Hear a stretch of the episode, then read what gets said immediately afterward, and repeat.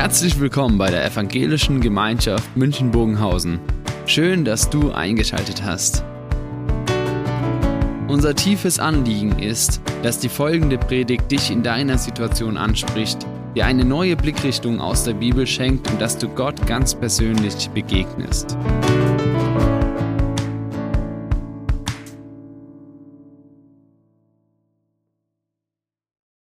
Es war ja sehr eindrücklich, diesen Film zu sehen und manches nochmal so ganz anders auf sich wirken zu lassen. Man hat so eine Vorstellung, dass das Ganze dann so auch unwahrscheinlich bewegt war an diesem Ostertag. Und heute das Thema Ostern, eine bewegende Erfahrung. Markus Spieker, er ist Journalist und er hat sich mit Ostern beschäftigt und hat einen Artikel dazu geschrieben. Und er hat gesagt, eigentlich müsste Ostern die Nachrichtensendung in dieser Welt alle verändern. Und wie das aussehen könnte, das seht ihr hier.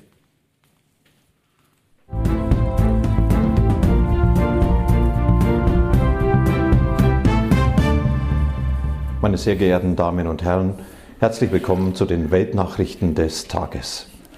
Die Top-Meldung, die uns alle überrascht hat. Jesus von Nazareth ist auferstanden. Er lebt. Alles wird gut. Und jetzt noch zu dem, was sonst noch passiert ist.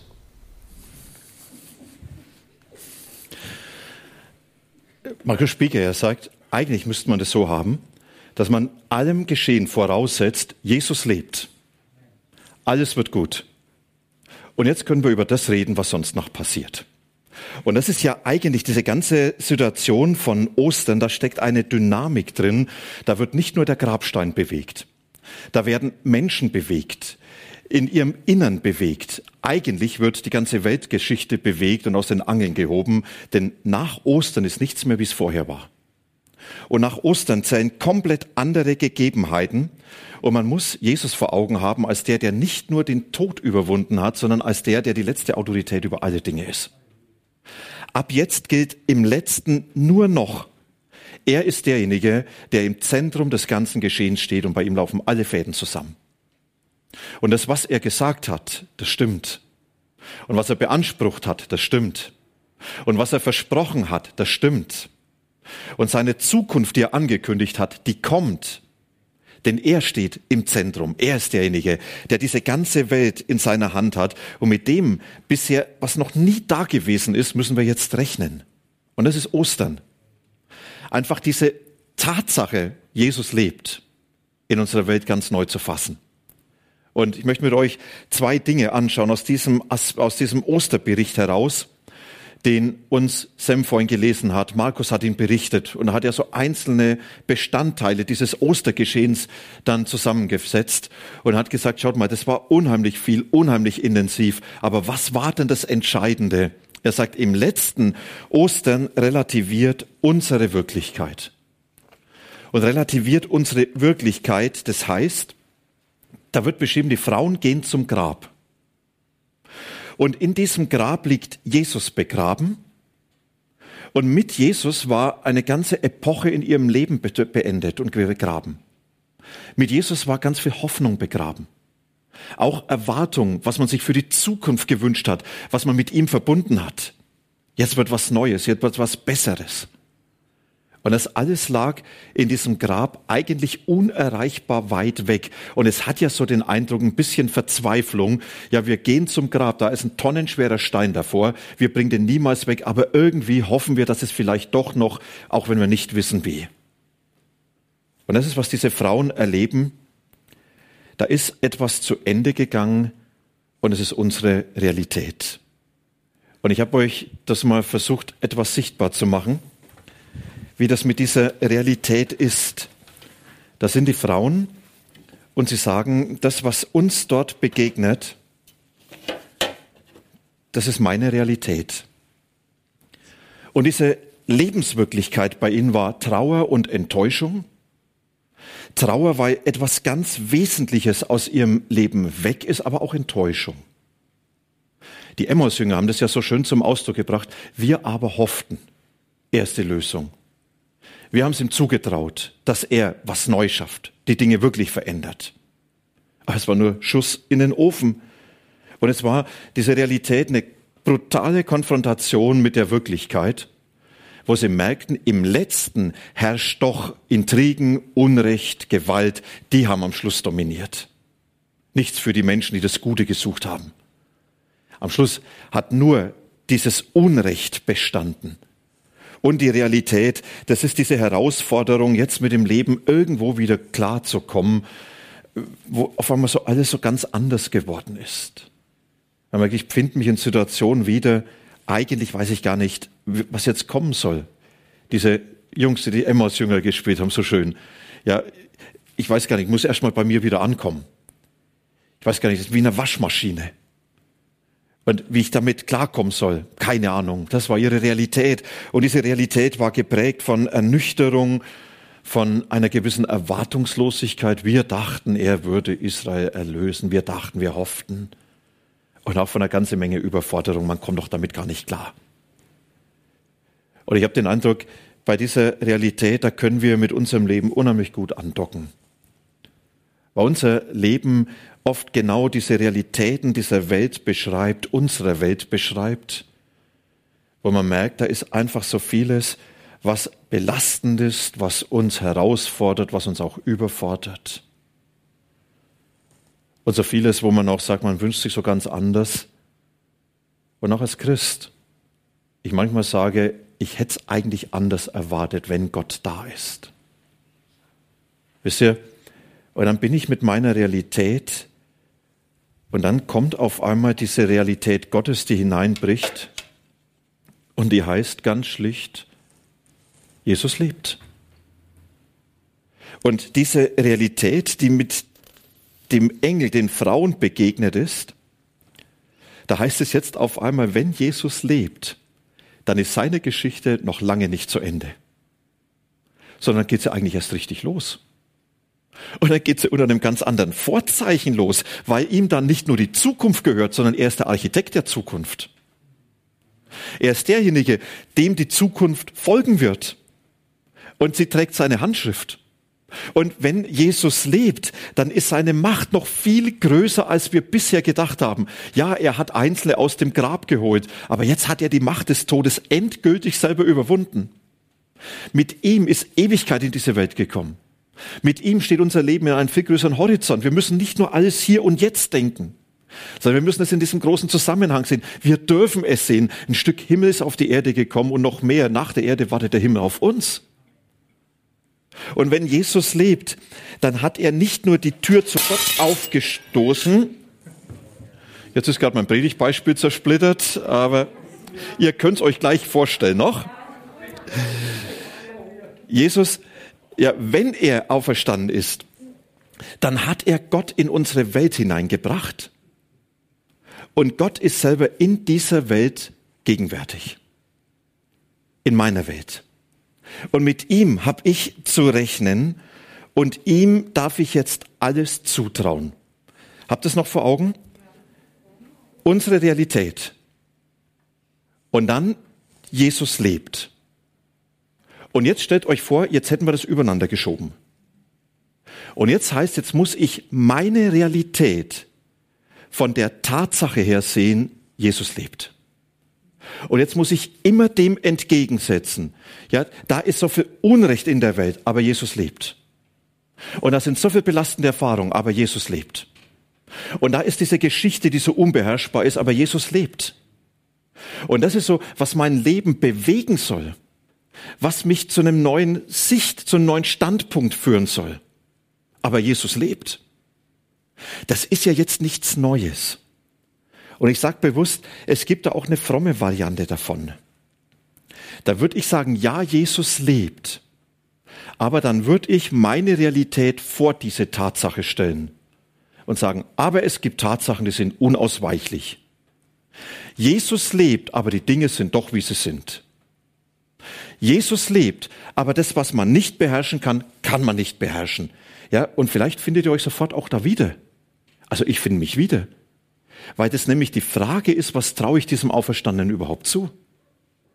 Binde ich ihn in meine Wirklichkeit ein? Oder binde ich meine Wirklichkeit in seine Herrschaft ein? Und da ist ein ganz großer Unterschied. Wenn ich Jesus in meine Wirklichkeit einbinde, ist er begrenzt an dem, was ich denken kann. Wenn ich aber meine Wirklichkeit in seine Herrschaft, in die Auferstehung von ihm einbinde, dann gibt es keine Grenzen mehr. Die Menschen, sie standen vor dem Grab und sagten, das geht ja nicht. Und sie mussten ganz neu lernen, was es da auf sich hat, wenn ich von dem Auferstandenen her denken muss. Das war Stress pur. Und jetzt kann man sagen, ja, wie, wie kann ich das lernen? Wie kann ich da hinkommen? Wie kann das für mich so ganz konkret eine Bewegung werden, die mich innerlich bewegt? Und da können wir von den Menschen dort lernen, die uns in der Ostergeschichte begegnen. Und einfach mal so ein paar Stichworte, die euch anregen sollen, weiterzudenken, dass Ostern wirklich was Bewegendes wird. Zu entdecken, Steine sind zwar Hindernisse, aber keine Blockaden. Für mich dieses, dieses schöne Beispiel, die Frauen gehen zum Grab und sagen, da liegt ein Stein davor und der trennt uns von Jesus und wir wissen nicht, wie das wegzubringen ist. Aber das ist ein Hindernis und keine Blockade. Wir gehen trotzdem. Und wir erwarten, dass trotzdem was passiert. Und wir gehen dorthin und möchten ihm trotzdem begegnen. Und ich möchte trotzdem einfach bei ihm irgendwo ankommen. Und wisst ihr, das, das ist wie so ein Dennoch-Glaube. Ja, meine Wirklichkeit ist alles so, so fest zementiert und dennoch ist Jesus auferstanden und da, da passiert irgendwas. Ich habe keine Ahnung wie. Ich weiß nicht, was passieren soll, aber er ist dennoch da. Und es heißt, mit nicht weniger zu rechnen, als mit einem Wunder zu rechnen. In deiner Situation. Vielleicht sagst du, Mensch, das sind diese Steine, klar. Und diese Steine haben vielleicht sehr konkrete Situationen, Namen, wo ich denke, die halten mich von Jesus fern und irgendwo ist da nichts sichtbar von dem, dass Jesus da ist. Ist ein Hindernis, ja, aber ist keine Blockade, die Jesus blockiert. Hindert dich vielleicht im Moment, Jesus zu sehen, aber sie hindert lange nicht, dass Jesus am Handeln ist. Und das Zweite, was in diesem Text uns begegnet, Engel warten.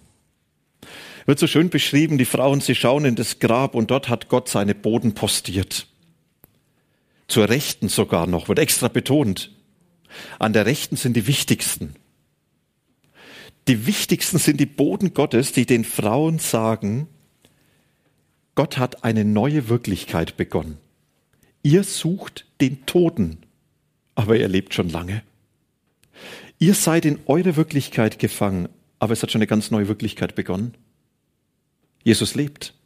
Er ist auferstanden. Und diese Boten, sie haben das hineingesprochen und jetzt wird spannend.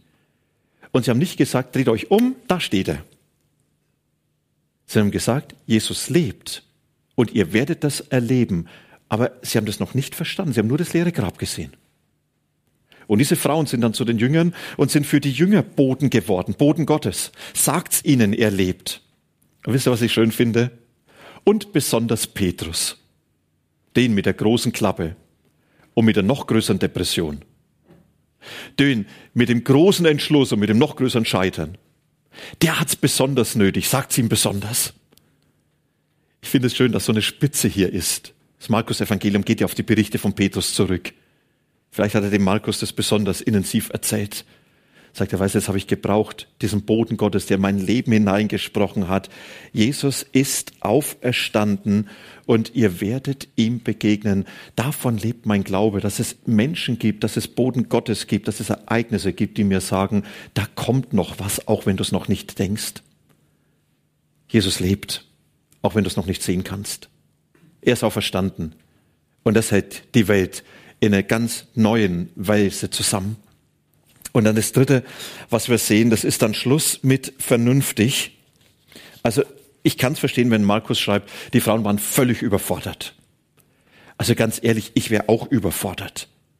Und jeder noch so vernünftige und coole Mann, der vor dem Grab stehen würde und sagen, das müssen wir jetzt alles digital betrachten, der wäre völlig überfordert, sowas hat es noch nie gegeben.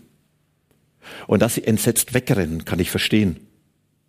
Und dass sie erstmal keinem was erzahlen, kann ich verstehen.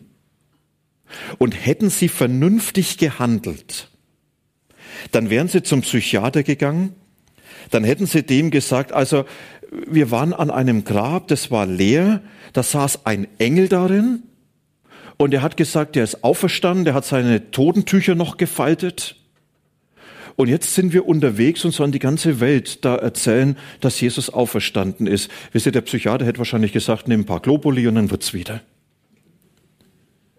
Das ist doch völlig unvernünftig, was sie erzählen. Wer mit Vernunft dem Auferstandenen begegnen will, begrenzt ihn brutal. Oder ein Satz, den ich liebe, David Ben Gurion.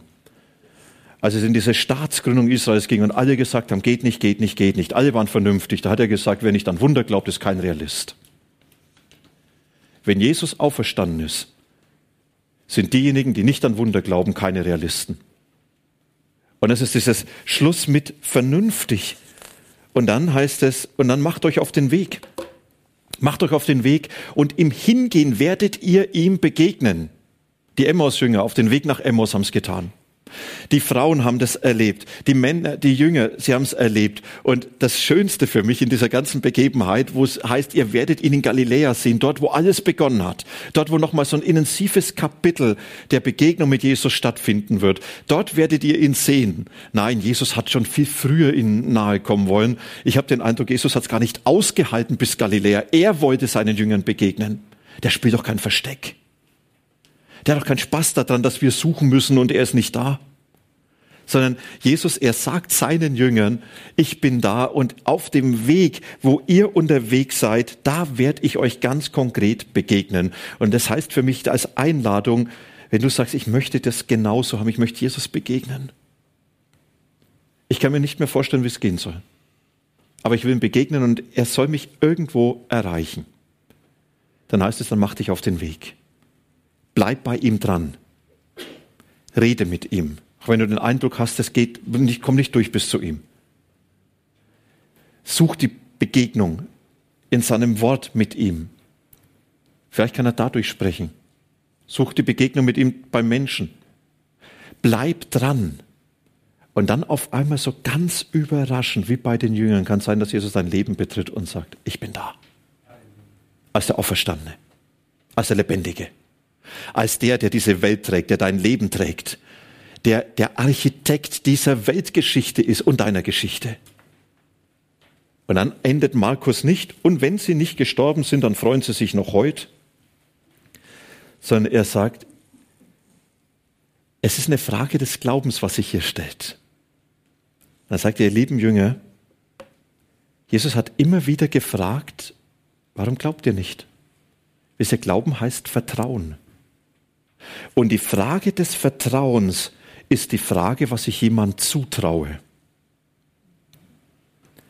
Wenn ein Kind auf der Mauer steht und der Vater unten sagt, spring, das Kind traut ihm nicht zu, dass der Vater weggeht und sagt, Hä, bist du hingeknallt. Das Kind hat Vertrauen und weiß, der fängt mich auf.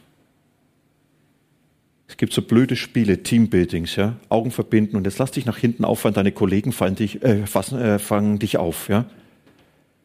Ich weiß nicht, ob jeder von euch das mit seinem Kollegen machen würde. Gerade wenn man vorher richtig Zoff gehabt hat. Ja, dann hat man Angst. Fängt er, fängt er nicht? Jesus sagt, die Frage, ob du mir vertraust, ist die Frage, was du mir zutraust. Wenn ich der Auferstandene bin und größer bin als alles, was diese Welt ausmacht, dann kannst du mir mehr zutrauen, als du denkst. Und die Frage des Glaubens heißt, was traue ich ihm als den Auferstandenen zu? Und dann geh los und schweig nicht. Wir leben in einer Welt, in der viele Menschen Hoffnung suchen, irgendwo Perspektiven suchen. Ja, wann wird es wieder ein bisschen normal? Es ist aber auch eine Welt, in der auf einmal für viele der Tod näher gekommen ist, das Leben brüchiger geworden ist. Und dann die Frage, was trägt Leben? Und in dieser Situation sagt Jesus, und jetzt geht mit dieser Botschaft, da ist ein lebendiger Gott, der diese Welt trägt, geht zu den Menschen in dieser Welt, erzählt sie ihnen. Ich sende euch. Ihr werdet diese Boden Gottes sein in dieser Welt. Und vielleicht ist das etwas, was du ganz bewusst jetzt als Auftrag von Jesus bekommst. Geh in deine Welt und sag den Menschen, als ein lebendiger Gott, der trägt diese Welt. Und wenn sie es nicht gleich verstehen wollen, wenn sie es nicht gleich glauben wollen, das ist ganz normal. Schau in die Osterberichte hinein. Und dann mach dich mit ihnen auf den Weg. Aber gib ihnen die Chance, dass sie Jesus begegnen können. Und vielleicht ist das nur eine Karte, die man heute mitnimmt und sagt, ich war im Ostergottesdienst, habe das ganz neu entdeckt. Jesus lebt. Das trägt doch diese Welt, wollte ich dir nur sagen. Oder vielleicht sagt er eben, na schau mal den Ostergottesdienst an, so ganz schlecht war er nicht, hat sogar gescheppert dazwischen. Und damit Menschen die Chance geben, sie wollen doch den Auferstandenen begegnen. Und zuletzt, bitte feiert Ostern. Und das nicht zu wenig. Ostern ist doch keine Beerdigung, ist doch keine Trauerfeier. Wir feiern, dass die Welt aus den Angeln gehoben worden ist. Wir feiern, dass ein lebendiger Gott mit uns ist. Vor ein paar Wochen hatten wir eine Online-Sitzung. Und da hat jemand gesagt, wisst ihr was, jetzt holt euch mal was Gutes zu trinken, wir müssen mal auf Jesus anstoßen. War mir bis zu dem Zeitpunkt fremd, ich habe auch nur einen Kaffee gehabt. Da saß manch einer dort mit einem schönen Glas Wein und dann sagt er, wir stoßen jetzt mal auf Jesus an, weil er es verdient hat, dass wir ihn feiern. Feier doch heute Jesus so richtig. Er ist der Lebendige. Er lebt. Wir werden gleich beten, vorher noch kurz Musik.